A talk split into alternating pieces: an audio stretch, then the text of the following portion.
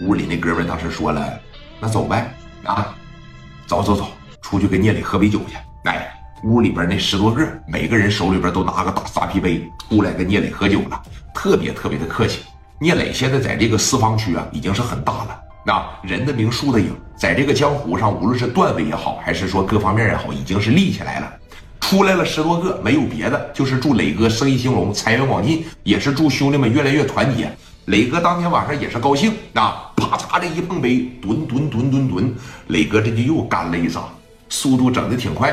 一会儿第二个包房里边又出来了，跟磊哥在这咵嚓着又喝了一杯，吨吨吨，这又一扎又干进去了啊，反正也是那一套词儿吧。一出来了以后连握手带自我介绍的是吧？希望以后在四方区呢。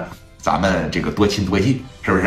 呃，咱共同发财。有什么事儿啊？有什么社会上的事儿，咱还得指望着说磊哥多罩着咱们点啊。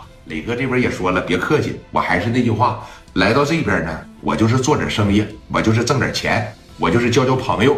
如果说不跟我当敌人的情况下，我还是很乐意跟你们交朋友的。那这几句话说的呢，也是他妈挺硬，也是社会大哥该说的话。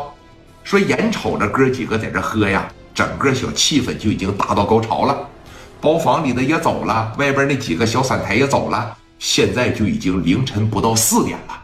但是人家聂磊了，刘毅了，这帮兄弟还没喝到位呢，啊，在这夸夸也是一顿喝，也是一顿干。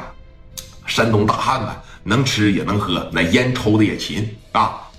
眼瞅着说，在这个时候，从这个门外头啊就进来一个人，其实已经站了好长时间了。知道吧？一开始打这一过的时候吧，刘毅问他，说：“哥们儿蹦迪呀，还是咋的？”他没说话，从这门口啊就走了。过了五六分钟吧，他又回来了，又在这立了能有个十多秒钟的时间。蒋元当时问他，说：“怎么的，哥们儿是有事儿啊？是咋的？啊？蹦迪的话，明天来吧。啊，这太晚了。”说这个哥几个吃了呢，打扰一下子啊，我不是过来蹦迪的。说完了以后啊，又往前挪荡了两步。这个时候，刘毅就说了：“说这个哥们儿，你就别往里进了呗，咱现在已经不营业了。”磊哥当时你看往后边这一瞅，比自个儿稍微年长几岁，应该是三十郎当岁左右啊。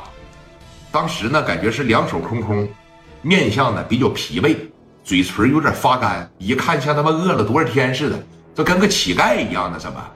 磊哥当时这一瞅，说：“你别说人家。”啊，磊哥当时那边一站起来，瞅着他就说了：“哥们儿，干啥的呀？啊，这在这左一趟右一趟的，有事吧？你找谁呀？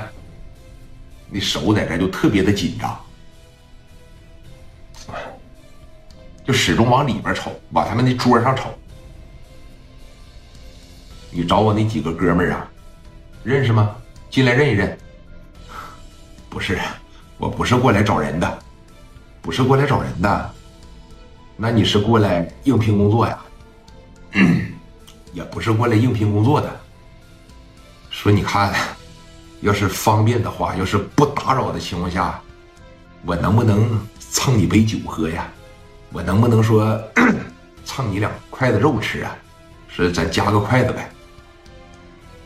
后边聂磊那哥几个当时这一瞅，尤其是蒋元和刘毅这哥俩，那脾气大，叭的一站起来，谁知道你小子憋没憋好屁呀？谁知道你有没有好心眼啊？一站起来，当时就说了：“兄弟，你拉倒吧！啊，这什么年头了，现在还有把人饿死的呀？还蹭口饭吃，蹭口酒喝，你拉倒吧，赶紧走吧！啊，是不是玩大了？是不是喝多了？是咋的？”